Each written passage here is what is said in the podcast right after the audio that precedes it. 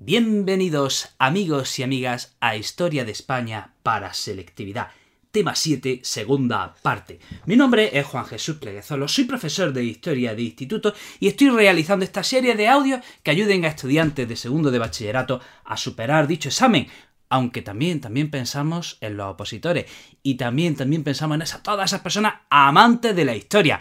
Antes de empezar con el programa, te recuerdo que si te gusta la manera que tengo de contar la historia, si te gusta la manera que tengo de ver la educación, puedes adquirir mi libro como una historia en Amazon. Te dejo el enlace en las notas del programa. Empecemos con el programa, tema 7, segunda parte. Los imperios de Carlos I y Felipe II, diferencias territoriales. Bueno, eh, eh, eh, pues, pues, ¿cuáles son las diferencias? Pues muchas y pocas, o todas y ninguna. Miren, estos son los dos grandes monarcas de su tiempo. Carlos I y Felipe II eran los reyes, eran los cracks, eran, eran partidos la pana en el mundo mundial y, bueno, pues tenían pues casi casi medio mundo. O sea, en su momento fueron, crearon los primeros imperios de ultramar. Eh, nunca antes había habido un imperio en varios continentes a la vez. Vamos a empezar por Carlos I. ¿Cómo era el imperio de Carlos I?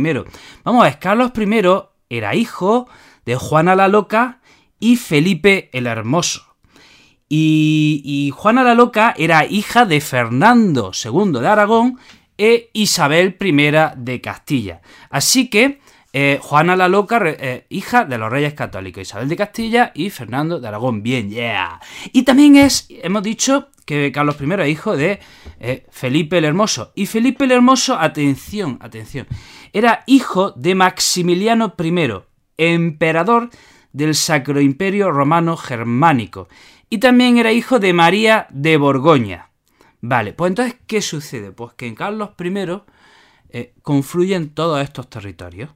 Confluyen los, territorios que hereda de Juana la Loca, es decir, de Fernando de Aragón y de Isabel de Castilla, y también confluyen en él todos los, todos los territorios heredados a, a, Felipe el Hermoso que venían de Maximiliano I de Maximiliano I, emperador del Sacro Imperio, y María de Borgoña. Entonces, de Fernando e Isabel, ¿qué territorio heredan? Pues miren, de Fernando de Aragón hereda los siguientes territorios.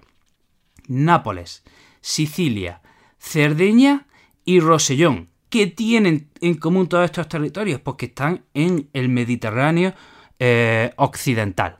¿Vale? Eso tiene en común todos estos territorios, repito. De Fernando hereda Nápoles, Sicilia, Cerdeña y el Rosellón. O sea que Aragón era dominaba buena parte del Mediterráneo occidental.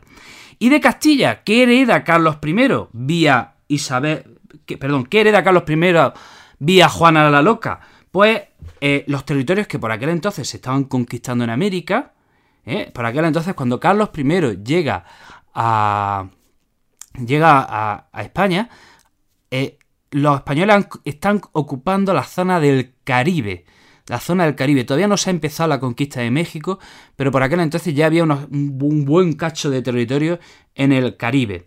¿Qué más hereda Carlos I por parte de Isabel I de Castilla? Pues hereda distintas plazas en el norte de África, por ejemplo Ceuta, Melilla, Orán, Argel, Bujía y eh, las Islas Canarias también, o parte, bueno, parte de las Islas Canarias todavía no se habían terminado de ocupar. Y ahora, ¿qué hereda por parte de Felipe el Hermoso? Pues por parte de Felipe el Hermoso hereda los territorios que venían desde el abuelo Maximiliano, todo el archiducado de Austria. Todo el archiducado de Austria. O sea, pues, vamos, lo que hoy día es Austria, ¿vale? Y de María de Borgoña hereda los María de Borgoña, madre de Felipe el Hermoso, o sea, abuela de Carlos I, hereda Países Bajos, Franco Condado, que está en el centro de Francia, o entre, o sea, entre Francia y Alemania, la, eh, la actual frontera entre Francia y Alemania, y también hereda lo que hoy día es Luxemburgo. Y ahora, ¿qué sucede? Pues que en 1519 es nombrado emperador. Y entonces, al ser nombrado emperador eh, del Sacro Imperio Romano Germánico, bueno, pues también amplía, eh, bueno, pues ya hay que incorporar también el Sacro Imperio Romano Germánico, amplía los Países Bajos, adquiere el Ducado de Milán en el norte de Italia, adquiere también Siena, otra plaza más en el norte de África que es Túnez, y empieza la conquista del imperio azteca y el imperio inca.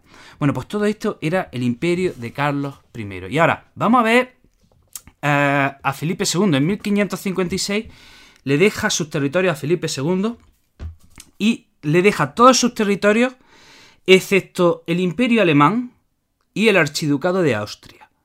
¿De acuerdo? Carlos I le deja a su hijo Felipe II todos los territorios excepto el imperio alemán y el archiducado de Austria. Pero ojo, que Felipe II pues, era otro crack y amplió el imperio bastante. Por ejemplo, en 1581 Felipe II accede a la corona de Portugal y al acceder a la corona de Portugal también accede a todo, o sea, el imperio portugués se incorpora al imperio español o lo que los libros de historia llaman monarquía hispánica.